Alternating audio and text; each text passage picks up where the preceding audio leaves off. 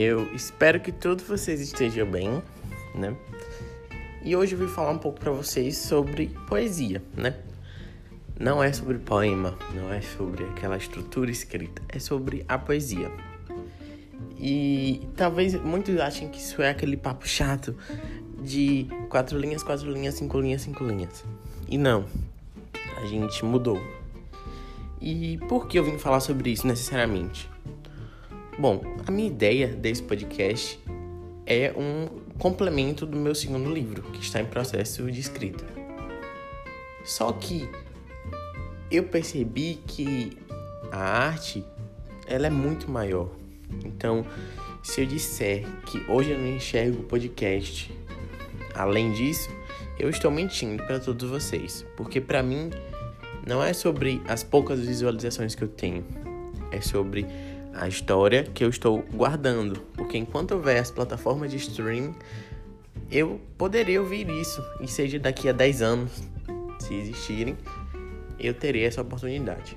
Então, basicamente, quando eu digo sobre poesia, é sobre o que eu sinto sobre a poesia, é sobre a minha escrita e como eu a coloco mediante livros, mediante essas coisas. Então, esse é um episódio muito curto.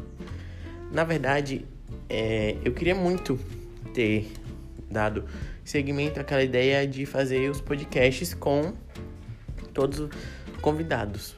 E só acabou dando certo só com dois. Então, esse para mim é o fim dessa temporada.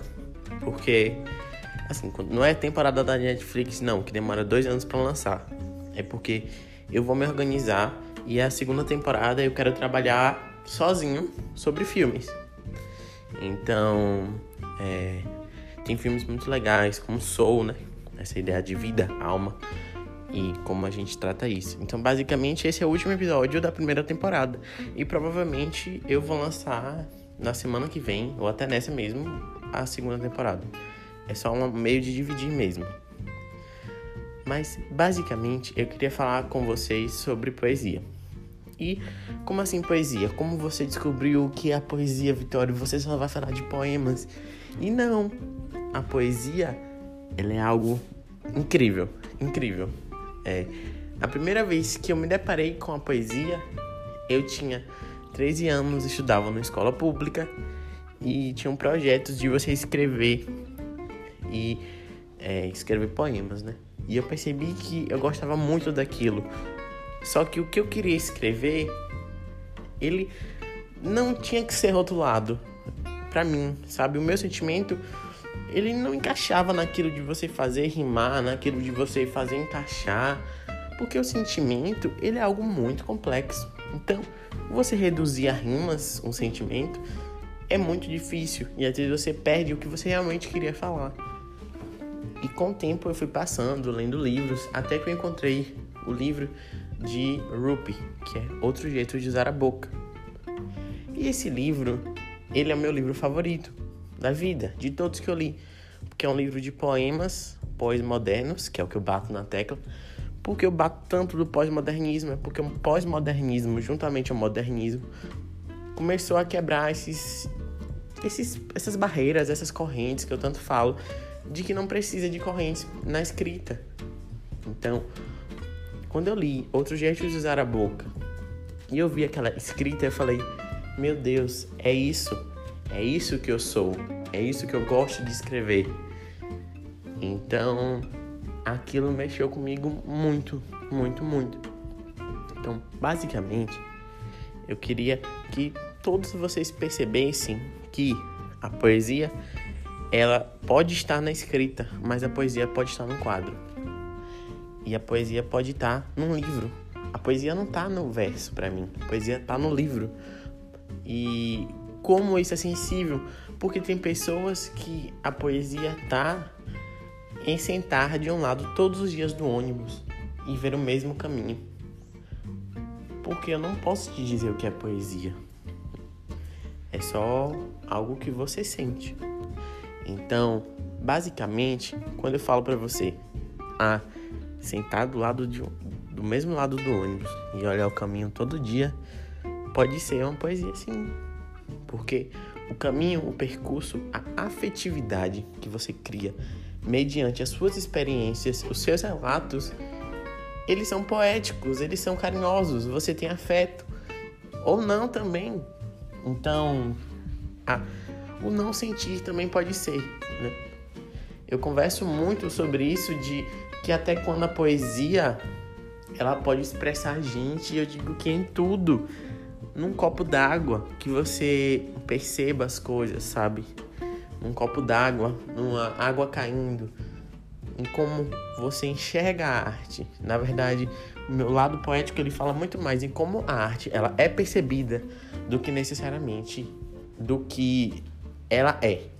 Então, para muitas pessoas, um quadrado pode não ser nada, mas para outras pessoas, um quadrado pode ser uma forma abstrata que tenha um laço afetivo e que te retome uma memória muito legal. Então, isso para mim é poesia, sabe?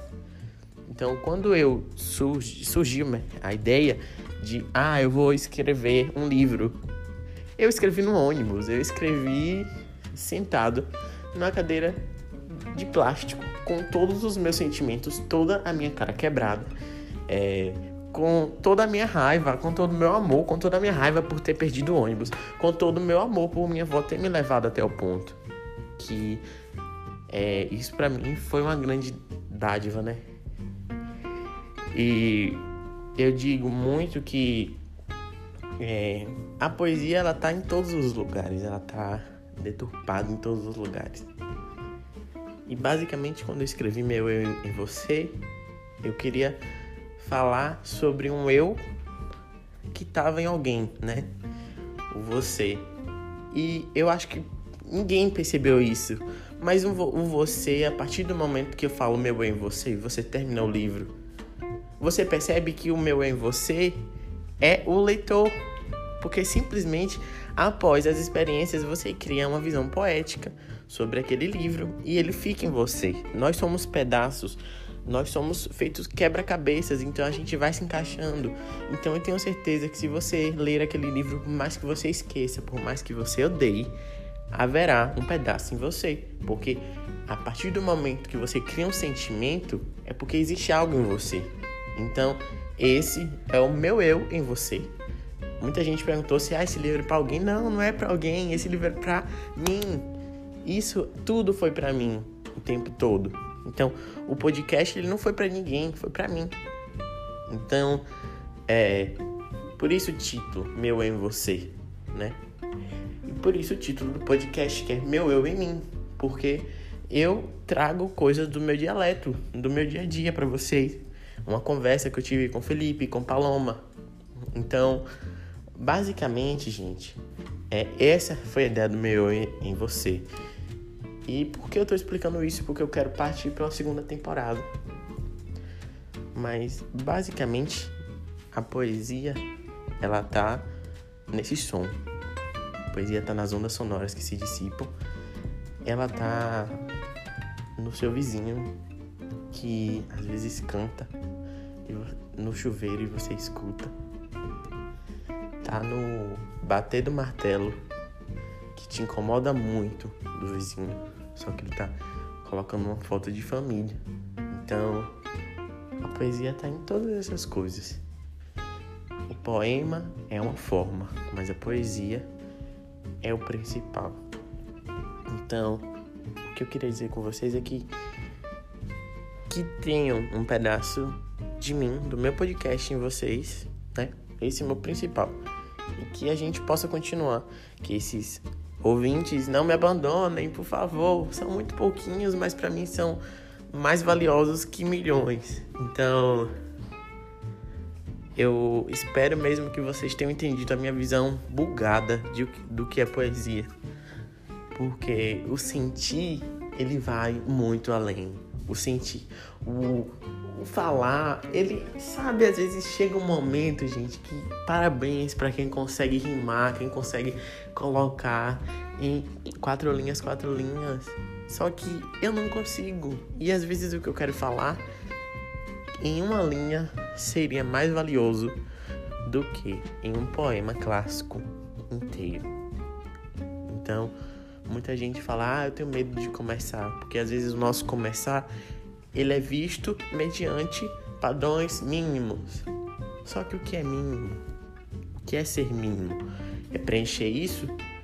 Se eu precisasse preencher o mínimo o tempo todo, eu não estaria gravando esse podcast e eu não teria escrito um livro. E é isso. Sigam novamente com o mínimo. Esse episódio é curto, mas ele é muito mais valioso para mim do que necessariamente 50 minutos falando e enrolando vocês. Prefiro ser sincero com os sentimentos de todos nós. É isso. Muito obrigado por terem acompanhado comigo essa fase de entendimento do aplicativo, que é difícil. Essa parte de adaptação mesmo. E eu espero mesmo que vocês continuem aqui. Um abraço para todos vocês. Se cuidem, bebam água, porque pedra não deve ser horrível. e é isso. Um beijo a todos vocês.